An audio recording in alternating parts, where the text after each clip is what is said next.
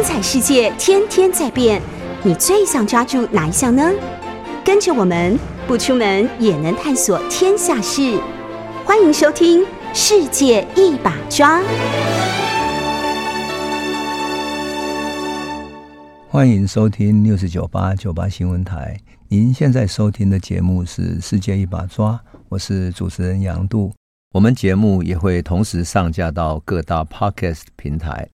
您只要搜寻“听说”，就可以随时随地重新听一听这一系列的内容。我们现在进行到二二八的下集哈，我们分上中下。那第一集我们讲临江麦的故事，是从一个卖烟妇人的角度去叙述整个大历史。事实上，她的生命已经克服了二二八所带来的苦难，甚至于把他的女儿嫁给了一个外省人，一个层层的随户，后来过着幸福的生活。我们终极所讲的是在二二八冲突的现场，这些群众怎么变成一群盲目的、愤怒的抗议者，然后在台湾。引起全面性的暴动，可全面性的暴动之后，未来怎么收拾？事实上是所有台湾有识之士感到忧心的，因为混乱绝对不会带来新的希望，混乱只是一个过程，泄愤只是一个过程，真正有希望的是应该如何提出诉求，借由这一段冲突去建立一个新的可能性、新的未来。那么。二八有没有这样的可能呢？就要看台湾的民众，特别是这些知识分子如何把大家组织起来，然后提出共同的诉求，去改变现状，改变陈仪的政策，那才是一个正面的力量。可是，在二二八的过程中，事实上它是一个偶发性的暴动，所以很多群众是没有办法组织的，比如说台南啊、屏东啊、高雄。比较有组织的是，有过去左翼的农民运动基础的嘉义、云林这一带。另外呢，台中有谢雪红，而台北呢，有一些年轻的大学生、知识分子，但是他们也非组织性的啊。当然，新竹各地也是一样，冲突不断哈。因为没有组织、没有计划，所以各地的状况都是非常的混乱。在这种混乱的状况底下，南北的消息不同，而各地的状况又不一致，那怎么办呢？尤其是武力强弱不明，有些时候某一个地方去攻打了，需要支援，但是没有支援；有些地方拥有枪械，但是没有办法及时调动。所以，为了统合整个各地的反抗组织，哈，三月四号，二二八处理委员会就及时通知各个县市说，赶快成立分会。然后呢，二二八处理委员会哦，还强行向工商银行提出了两千万元来工作二二八处理委员会的经费，这个也是很特别的哈，并且借由广播宣传各地的情况，让消息互通。那二二八处理委员会为了跟陈仪政府协调解决方案哈，三月五号。处理委员会还决定说，这个会里面的组织大纲啊，通过政治改革方案等等的。那改革方案里面当然是包含了民众的主要诉求，比如说他要求长官公署的秘书长、民政、财政、工矿、农林、教育、警务等等这些处长，还有法制委员会等等，应该由本省人充任，因为本省人不能被排除在权力之外。第二个。公营事业要归本省人来负责经营。第三，要立刻实行县市长民选。第四，撤销专卖局。第五，撤销贸易局及宣传委员会，保障人民的言论、出版、集会自由。还有呢，保障人民生命、身体、财产的安全。其实啊，你看这些点，其实都不是一个什么太特别的哈。你只看到就是没有被很平常的待遇，因为公务员里面台湾人太少了，官员里面台湾人太少了，所以提出这种要求就是希望说能够参与到政治里面去。讲白了就是四个字：民主自治啊。所以后来啊，在反抗军里面啊，谢雪红帮台中那边的二七部队等等哈的反抗的队伍，谢雪红帮他命名叫台湾民主联军，就是为了追求民主。而江南纵队就是剪辑啊这些人所领导的带有左翼色彩的，叫他叫什么呢？他叫台湾自治联军，讲出来就是民主自治两个字。所以这个心愿其实就是代表了台湾整个处理委员会各地民意领袖的意见的总和。那么，当然，他就是要向政府争取这样的权利嘛，哈。可是很明显的，处理委员会集中了各地的领袖，也集中了台北的各种政界的领袖，很迅速的，因为他能够跟政府对话，取得权力。他就变成什么？变成各方争权夺利的中心了。所以二二八处理委员会里面也矛盾丛生，流言四起，他们甚至互相攻讦，攻訐说谁跟谁去结勾结了，去找陈仪，谁私下干了什么事情，谁找特务、军统、中统等等的，找西西派的谁什么什么这样，就是很多流言，政治流言四起，然后互相攻击，乃至于各自找各自的门路。后来，当年参与处理委员会的陈义松讲过一句话，说：“那种场面真的很难看。”这种场面，当然陈仪也看出来了，他们互相矛盾。于是陈仪就利用他的权力，拉一派打一派。特务系统的中统跟军统的特务，也派人渗透到里面去了。所以，到了三月六号。也就是二二八过了七天之后了，处理委员会正式提出改革政治方案的九项要求，内容当然跟我们刚刚提过的很类似，就是刚刚说要有台湾的官员啊等等，取消专卖啊等等啊，但是条件提得更高了，并且是用什么？用台湾省参政会的名义致电中央政府提出这个要求。那这一天呢？三月六号这一天。陈仪做了二二八事件之后的第三次演讲，他宣布一定要尽可能采纳民意的要求。他答应什么？第一个，改组行政长官公署为省政府，这他答应的。第二，各厅处长尽量任用本省人，而且希望民意机关推选适当人选。第三个，各县市长七月一日民选。你可以想见，这三个其实是非常关键的，就是说，县市长民选这是民主啊。另外，任用本省人要解除省级的矛盾。然后，长官公署改为省政府，就代表说它符合这个民意，代表台湾省的所有公民都可以参与到里面去，尽量的做到。那么，这个宣布其实等于陈仪完全同意了委员会自治的要求了嘛？那如果说，双方获得结论，其实事件就可以慢慢平息下来了。问题就在于陈仪的策略不是在这里，他只是先暂时要要求答应这个要求，拖时间。真正的目的是什么？他是等待南京政府派出二十一师的军队到来。他已经向蒋介石提出这个要求了，同时他也策动他埋伏在。处理委员会里面的内应，故意在处理委员会开会的时候，提出各种更激进、更扩大权力的要求。这种激进的要求是什么？比如说要更扩大什么权力啦，等等这样子。然后呢，最后呢，如果有人反对的时候，就指责说：“哎，我跟陈理提出这个更好的要求，是对台湾人来做的啊。我们为了台湾人谋福利啊，来做这个事情，争取权利。你难道是？”投靠城里的投机分子吗？你为什么不要我这么做呢？结果好，所有的会议就变成什么？有更激进要求的人，就跟本来提出要求比较温和派的形成争论。一旦争论，会议就进行不下去了。进行不下去，就没有办法做成决议，所以处理会一下子就变成瘫痪掉了一样。三月七号以后。委员会在这种冲突之中，知道被迫重新提出要求。要求什么？本来是九条的要求嘛，现在变成四十二条要求了。这么一来，前面跟陈怡讲好的协议，不就整个推翻了吗？本来讲好这九条要求，结果你现在提出四十二条，好，前面的协议推翻，一切重来，怎么办呢？所以陈仪就不用承遵守他的承诺了嘛。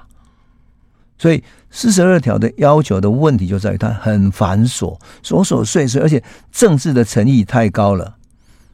这个给陈仪一个理由，他说：“你逾越政治改革的要求，已经想要谋反了。”就这样子，三月七号又拖下去了。三月八号，国军二十一师已经抵达基隆了。当天晚上，三月八号当天晚上。陈仪态度立刻改变，他宣布戒严，重新戒严，而且全台湾开始镇压搜捕，国军开始从北向南，从基隆登港之后，开始扫荡民变土匪，作为他主要的战略。凡是遇到抵抗的，或者民众有抗议拦路的等等的，一律用军队镇压，用机枪去扫射。这个过程当然造成很多无辜民众的伤亡，而宪警呢，随后也进行搜捕，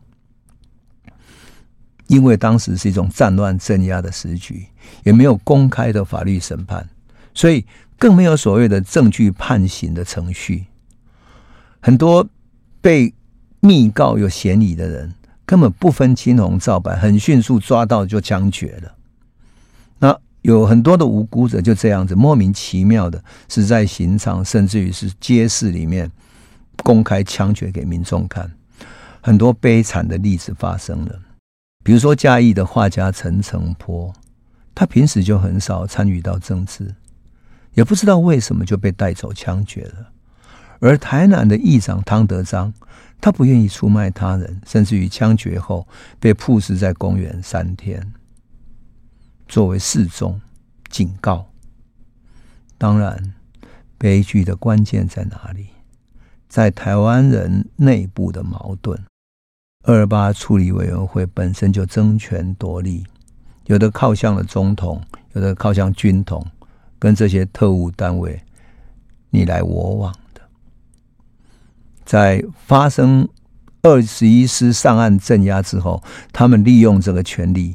密告一些政治上的对手，这些告密揭发或者趁乱夹怨诬陷的人，到处都是。所以，特别是一些日本时代的御用绅士，这些御用绅士本来就是机会主义者。日本时代靠着日本赚钱，靠着日本警察的权力赚钱的这些。机会主义者在国民政府来了之后，有一些人找不到机会拔上去的，利用这个机会呢，因为事实上就是过去抗日的知识分子会参加处理委员会，希望台湾安定下来，帮台湾争取民主自治。换言之，唯有抗日过的人才会希望台湾未来有理想、有民主、有自治，只有他们会具有这样的理念啊。他们当然反对过去的御用绅士投靠日本人的御用绅士，彼此在政治上就是矛盾的。结果，这些御用绅士利用这个时机，特别是什么？特别是二十一师上岸的时候不熟悉，特别是国民党的特务机构在这个时候事实上比较孤立无助的时候呢，变成特务机构的爪牙，把一些地方上的领袖密告出卖，结果。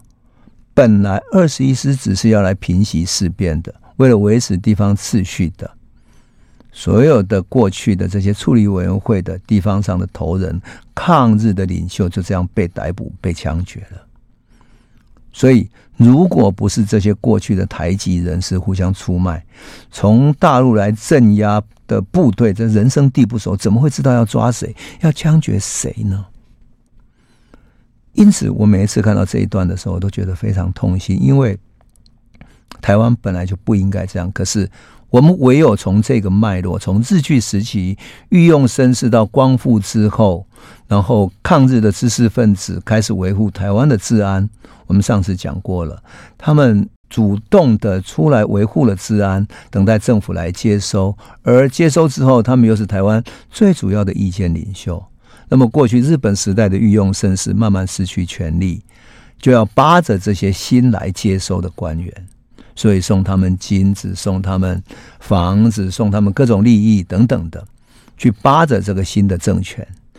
因此，在这个过程中，充满了过去台湾内部的社会矛盾，而这个矛盾在这个时期。这些御用绅士们，这些台湾内部的这些过去当日本走口的人，又利用了二二八事件作为他们对付过去政敌的，尤其对对付抗日分子的这样的一个手段。结果密告，所以很多人被抓去枪决了。如果不是这些人的话，二十一世到台湾，他认得谁呢？他知道抓谁去枪决呢？所以像台南的汤德章。黄妈典就是这样的一种典型，乃至于盐分地带文艺营的作家吴新荣也是这样，也是被他的政敌密告。这个政敌就是过去日据时期的御用绅士。这个故事写在吴新荣自己的日记里面。而台北的陈新，就传闻说他因为担任华南银行的董事，握有大量的股权，所以有人想借机除去他，占有他的股权。而这种台湾人之间互相的出卖，才是更致命的要害。陈义松、吴浊流、吴新荣的书里面都写到了，这个是二二八事件里面最不堪的人性的丑陋面。可是说真的，我必须讲，无论什么时代、什么地方、什么人，政权变局下的人性，确乎就是这个样子。有光荣牺牲的，有为了理想而付出一切、付出生命的，也有投机变节的，有理想主义者，也有丑陋的出卖者。人性就是这样并存着。台湾人没有例外，大陆人也没有例外，这个就是人性。国军在清乡市的二十一师的扫荡镇压以后。当然，人心不平嘛，人心怎么会就此甘休呢？所以政府知道了，为了平息民愤，很快就把二十一师调走了，改派青年军来台湾镇守。那青年军里面是以年轻的一些有知识能力的青年为主，所以他们比较能跟老百姓有比较好的相处，改善军民的关系，消弭一些仇恨。那原来的行政长官公署。很快取消了，因为陈仪答应要成立台湾省政府，所以台湾省政府成立了，由魏道明来担任第一任的台湾省主席。那另外呢，面对二二八的处理，政府也知道了，你如果采取严厉的扩大的政策，那么民众主动参与暴动的这些人根本无法去追究，所以很快改采一种宽大的政策。对于自首而情节不严重的，就不予追究了。那么二二八的镇压总计有多少人死亡？其实一直是一个谜啊。当时比较有组织的是共产党的团体，比如说谢雪红领导的台湾民主联军，还有张治中领导的台湾自治联军嘛啊，这两个算是当时比较有组织性的。这两个团体，他们知道国军镇压的暴力跟他的厉害，所以他们撤退的很快。台中、嘉义那这两个地方比较没有太大的死伤，因为他们面对军队的时候，赶快撤退到其他地方去。谢雪红的民主联军很快撤退到埔里，后来埔里打了一场零星的战争之后，大家就在山上整个彻底解散了。而台湾自治联军呢，本来撤退到阿里山那里去。他们准备在阿里山的山上成立一个基地，仿效中共有延安这样在山上打游击，成立一个军事武装基地啊。那个地方就在梅山哈，所以历史记记载里面那个地方叫小梅基地。小梅基地。那么谢雪红在撤退到普里之后，打仗输了，谢雪红就沿着普里啊，然后走着山路。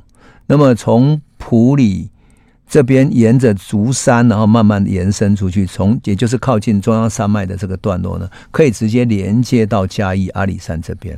所以在谢雪红的流亡过程中啊，他躲在山区里面，最终他也联络到了张治中他们的小梅基地，他派了他的手下到小梅基地去联络到张治中以及呃剪辑等等这些人，可惜就是。小梅基地本来要带一批人哈，要到山上去，所以用了各种的嗯军备啦、枪支啦，还有带了一卡车的人要进到山上去。到小梅基地去的时候，半路上遇到国军的埋伏，整车的这个小梅基地的这种反抗军整个被消灭了哈。那么整个小梅基地就因此解散了，所以。台湾民主联军或者台湾自治联军，事实上最终也没有能够成型。啊，谢雪红后来流亡，从阿里山这边逃出来之后，逃回到台中去，一直躲在嗯一个过去农民组合的干部的家里面。他家里安排在哪里？安排在。台中大肚溪的旁边，大肚溪旁边，溪旁边有很多那种嗯，种西瓜、种水果、种稻作的各种工寮啊。因为溪岸边的河流会情势不定，就是比如说做大水的时候就会被淹没了嘛，情况不定，所以呢，最后会变成一个结果，就是什么？就是。谢雪红躲在那个公寮里面，而且很难被发现。就像躲了一阵子之后，谢雪红终于坐上一台军用的商务的车子，然后流亡出去了。但是事实上，就因为这样子哈，至少台湾民主联军跟台湾自治联军台中嘉义比较少的伤亡。可是，一般民众真的不了解国军这种暴力镇压的本质哈，所以。整个镇压来临的时候，其实只能够躲避啊。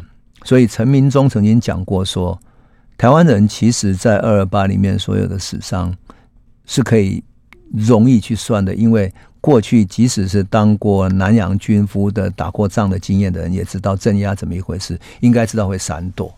那至于更具体的，乃至于二二八事件背后的。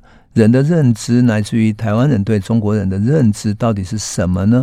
我想，我们还等下一个段落，我们再来慢慢来分析它。欢迎回到九八新闻台《世界一把抓》，我是杨渡。我们说到了二二八的镇压之后，哈，所产生的事情。那么，我要特别讲的是说，哈，其实台湾人对于战争或者对于暴动的认知其实是非常少的，只有在日本开始统治台湾的时候，曾经跟日本作战过。可是经过五十年之后，事实上对真正的暴动以及暴动所面临的局势是陌生的。更重要的是，台湾人对中国的认知其实是 innocence。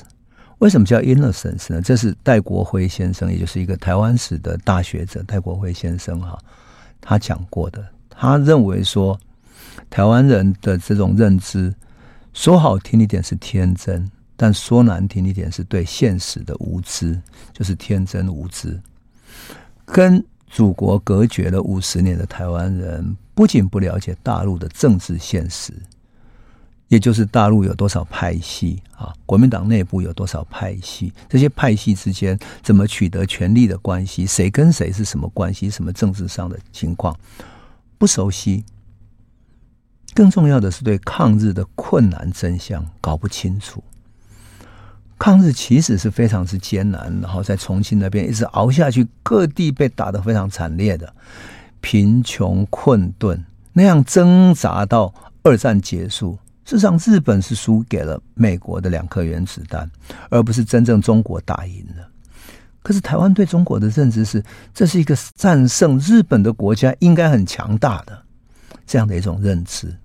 可是台湾人不没有认识到抗日的困难真相，还有国共开始内战了。国共在中国大陆从共产党成立开始，一直到。一九二四年孙中山的联俄容共，国共又分裂又内战等等的，对这个事情完全无知，乃至于抗战的时期，国共一边斗，还在一边争取权力、争取地盘，也无所知。再加上对国民党内部的派系矛盾，更无所知，所以对整个大陆的情势是完全是一无所知的。那对于大陆，特别是面对群众暴动时候所谓采取的镇压方式，更加是无知。所以其实啊，台湾在二二八之后陷入巨大的危险，可是他完全不知道。所以用一种很质朴的愤怒。直接的反抗，以为靠群众运动就可以打败国军，最后遭受这种惨重的死伤，这个才是悲剧的根源。这是戴国辉先生为二二八所下的一个定论。他觉得台湾人啊，这个知识太少了，太太天真了。但是说真的哈，即使有那么多的暴动，我还是要讲一下人的故事。因为二二八还是有一点温暖的故事，并不是只有暴动，只有冲突。陈仪，我们曾经说过，陈仪是一个有点理想主义的知识分子。他跟鲁迅、跟许寿裳是同学，一起留日的，所以他个性里面有一点理想主义的色彩。那陈仪来台湾的时候，带了一些还不错的。他的自己的人，但是总统、军董、国民党各派系的这些人又占据了这个位置，所以他也不见得能够全面控制。陈仪就有一个外甥叫丁明南啊，丁明南这个外甥，他的外甥呢跟着陈仪来到台湾，他到台南县的曾文区当区长的时候，才三十出头，他的个性很温和，而且丁明南处事很公正。他会用自己的钱去买一些教科书来捐给学校的孩子去念。事实上，当时台湾的印刷还很不好，所以他主动去大陆、去上海各地买一些书回来，啊，给台湾的孩子读。他会很关心教育，在地方上有很好的口碑。二二八的时候，地方的青年跟学生组成了自卫队。那。自卫队很怕外省人受到攻击，所以主动把这些外省人集中到宿舍里面住着，加以保护。这个就是二二八的时候，其实嘉义这些的比较平静，没有发生太大的暴动的原因。哈，那丁明兰因为为人很好，又照顾学生，所以他没有被限制行动。他每天呢还照常去曾文区的区长办公室上下班，只是这个时候他只能够看看书。近代时局的演变，等到国军二十一师上岸的时候，开始由北到南的镇压。三月中旬的时候，二十一师已经快要到嘉义了。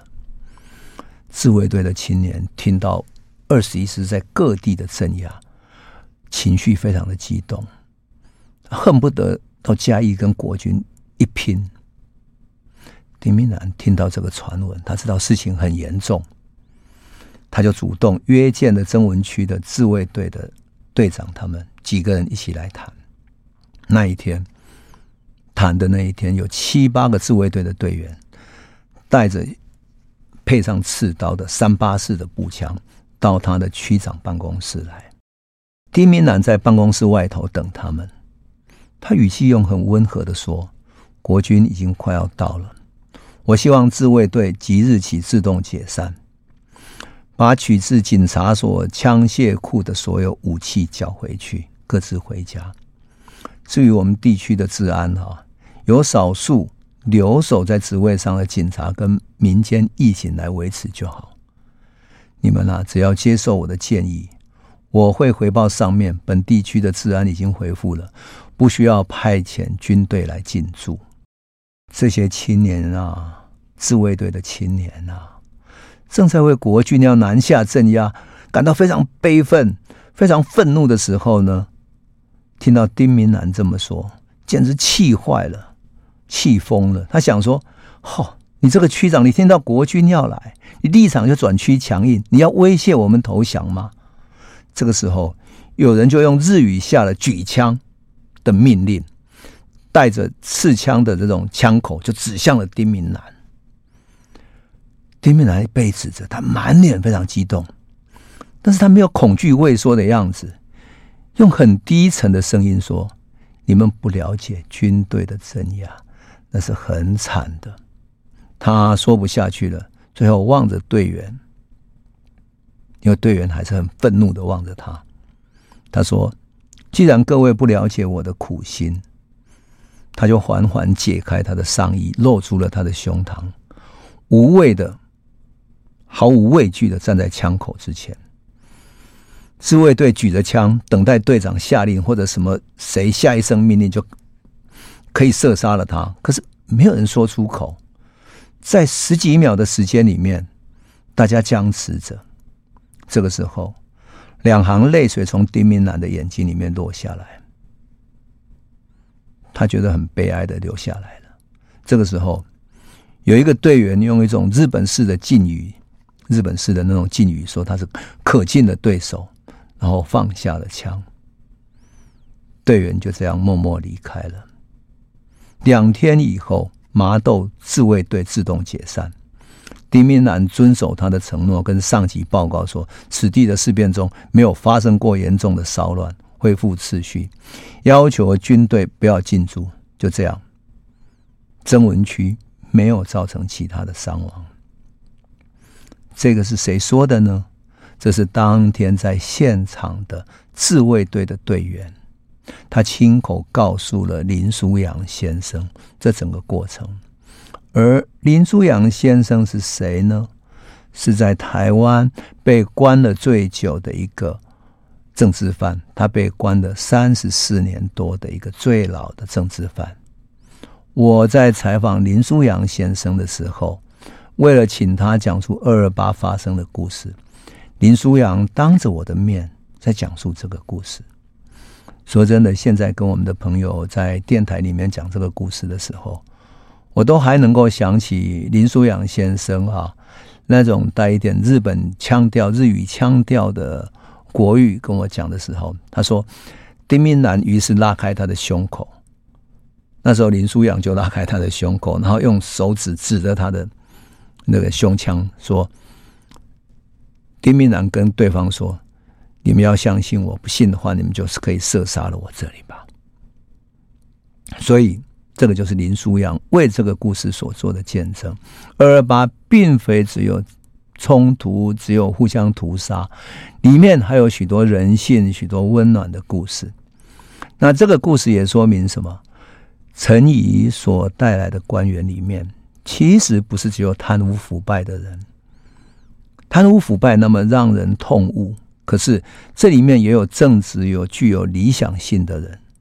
只是来接收的人太多了，龙蛇杂处，各路人马都有。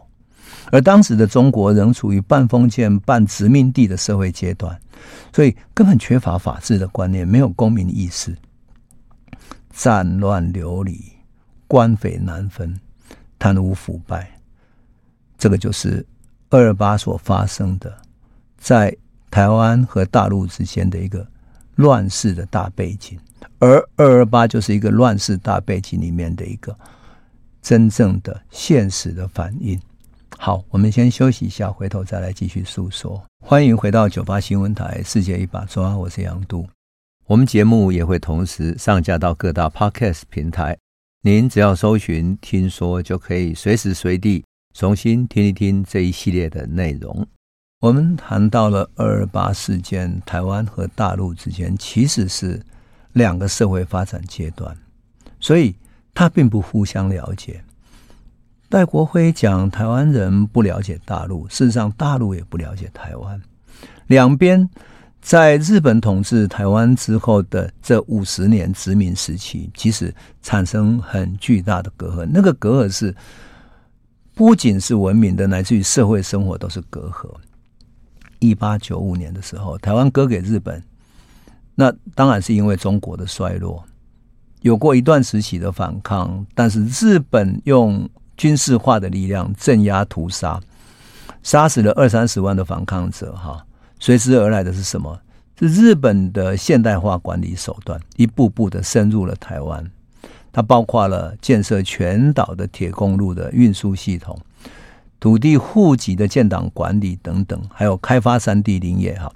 总的来讲的话，他要建立一个现代化的管理，也就是资本主义化的管理。他当然也强迫农民种植甘蔗，然后建立一个工业日本、农业台湾的一个互补结构。哈，用室内元忠雄的话来讲，就是台湾资本主义化的开端。那用历史学家黄仁宇的理论来看的话，就是说，此时的台湾已经纳入一个可以在数字上管理的现代化的开端。因此，台湾社会跟大陆完全产生了一个根本性的不同了，也就是台湾完成了初级的资本主义化啊。那么，到了一九二零年代，苏联革命成功以后，造成了世界性的左翼运动的风潮。这个左翼运动的风潮，让台湾跟日本的社会运动结合，慢慢走上了文化启蒙跟社会运动的反抗道路。文化协会跟农民组合成为在文化上最重要的反抗的旗手。哈，到了一九三零年代，当然日本政府全面镇压社会运动。哈，那么台湾就进入了一个完全被整肃的镇压下的环境。但是无论如何啊。台湾毕竟是一个比较现代化的社会，可以在树木之上管理，一直到一九四五年日本宣告投降为止。可中国大陆完全不同了。我们可以想见，清朝末年，无数的知识分子想要救亡图存，可是清朝终究救不回来。而民国建立以后，军阀的混战、国共的内战，一直到对日抗战。才好不容易有一个民主的统一战线，但是整个国家讲白了就是仍然无法在树木之上管理啊！几百年的战乱让中国在列强横行、建设缺乏、工业落后等等的情况底下，根本没有现代的任何一点点法治基础，所以整个大陆用理论上的话来讲，就是半封建半殖民地的社会。蒋介石在对日抗战开始的时候，曾经发表一个谈话，说：“四万万的同胞啊，让我们站起来，要抗日。”可是当时中国到底有容多少人口？蒋介石根本不清楚。四万万只是一个简单的说法，一个号召性的说法，因为中国连人口统计都没有，更不要说对这个国家的土地曾经做过资源上的。真正的调查，哪里有水利，哪里有矿产，哪里可以建设公路、铁路等等都没有。所以孙中山的建国纲领所画的那些大地图、什么大水坝等等，都是脑海中的想象而已。因此，台湾和大陆其实是两种社会。光复不只是视为简简单单的接收台湾。而是两种不同发展阶段的社会要怎么融合？一个比较落后的半封建半殖民地官僚的大陆，这些大陆来的这些官僚，在落后的地方要来接收，而且经营一个已经开始现代化的社会，就产生了结构性的矛盾。他们以为可以这样在大陆时期有没有看到黄金就污了就走？可是不知道说其实。台湾在数目之上已经把这些都计算得清清楚楚，而台湾当时的这些知识分子对于日本式的管理也非常清楚，他们受过日本式的教育跟训练，所以他们办媒体、监督政府等等，都是用一种现代性的国家在监督政府的观念来看待陈仪的政府。事实上，这是一个主要的矛盾。社会发展阶段不同的矛盾，再来就是一个心理的矛盾。对台湾人来讲，哈，这五十年的时间，哈，大家都只能够做什么？做二等公民，读的是比较次等的公学校，在学校被老师欺负，被日本学生欺负。老师看到台湾学生跟日本学生打架，最终会修理的是台湾学生。台湾学生不准打赢日本学生。社会上。被日本警察欺负，大学只能够读医科跟农工科，不能读政治法律。所以台湾人在光复的那一天哈，真正的愿望是什么？做一个真正的一等的公民，做自己的主人。所以光复开始的那种内心的欢欣，真正的欢欣是要做一个自主自尊的公民，那种强烈的渴望是很难形容的。只不过没有料到的是，来的是一个落后的管理者，而这个落后的管理者还不是说是他们有意为之，而是这些官员的水平原来就是这样子。他就是来自一个落后的地方，所以他没有法治的观念，没有现代化国家的管理能力等等的。当然，有一些来的还不错的、受过现代训练的官员，像比如说严家淦呐、孙运璇等等。但是，你真的没有办法形容那些低层的官员在台湾所为恶的那种让人民痛恨的情况。二二八当时的一个受难者陈明忠就形容说：“哈。”光复出席，台湾人成群结队拉红布条啊，然后在基隆港欢迎国军。结果呢，看他们拖着破包袱、扛着破枪走上基隆港，他们还用很善意来解释说：“哎呀，不要小看国军，穿布鞋打绑腿是为了绑上铁块训练腿力、练轻功。”这么善意的迎接着，最后呢，却在后来的缺乏纪律。缺乏法治观念的这些军人啊、公务员等等，乃至于特务啊，哈，看到这些人把台湾统治的一塌糊涂，最终引起这样的反抗。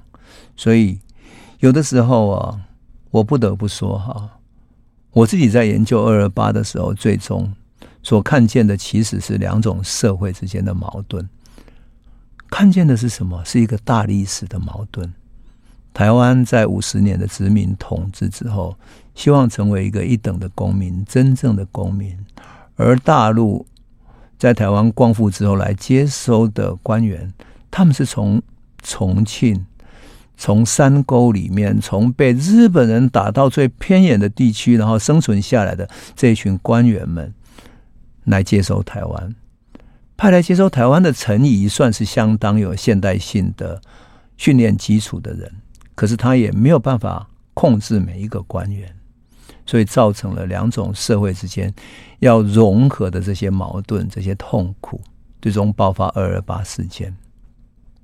所以二二八事件我们回顾的时候，不要把它最终只是当成某一些政治符号、某一些群体本省外省的矛盾、族群的冲突，乃至于谁对谁的仇恨。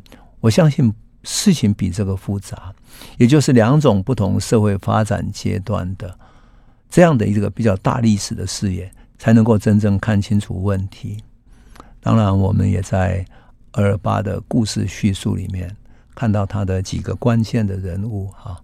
我们看到林江迈的生命故事，我们也看到二二八的爆发是跟陈文熙被杀死有关，跟南京西路的黑道有关。我们也看到了台湾社会内部的矛盾，这个矛盾就是台湾光复之后，原来的御用绅士不甘于失去了权力，所以巴紧新的权力，拼命要继续垄断、继续掌权，所以巴结造成了很多新的腐败，而这些腐败在二二八的时候互相告密，形成了后来许多冤死冤案。这些人性的复杂层面，才是我们真正了解二二八的更关键的地方。因为看到这些人性，所以我们在内心里面会有很深的悲悯，仿佛看到每一次的政权的更迭，都会发生这样的人性故事。而这样的人性，在每一次的政权轮换里面啊，就像杜甫时所讲的哈。杜甫《秋信八首》里面曾经这样写道：“闻道长安事易起，百年世事不生悲。”他说：“听说长安好像下棋一样，一百年的世事不生悲伤。王侯宅地皆新主，文武衣冠易习时。王侯宅地就是那些门第哈，都住了新的主人。文武衣冠易习时，跟过去不同了哈。”就是这样的一个改变里面，哈，杜甫最后写到说：“鱼龙寂寞秋江冷，故国贫居有所思。”当我们面对一个大的历史悲剧的时候，更深层的其实是对人性、对时局、对大历史更深的沉思吧。好，我们今天就讲到这里，谢谢你。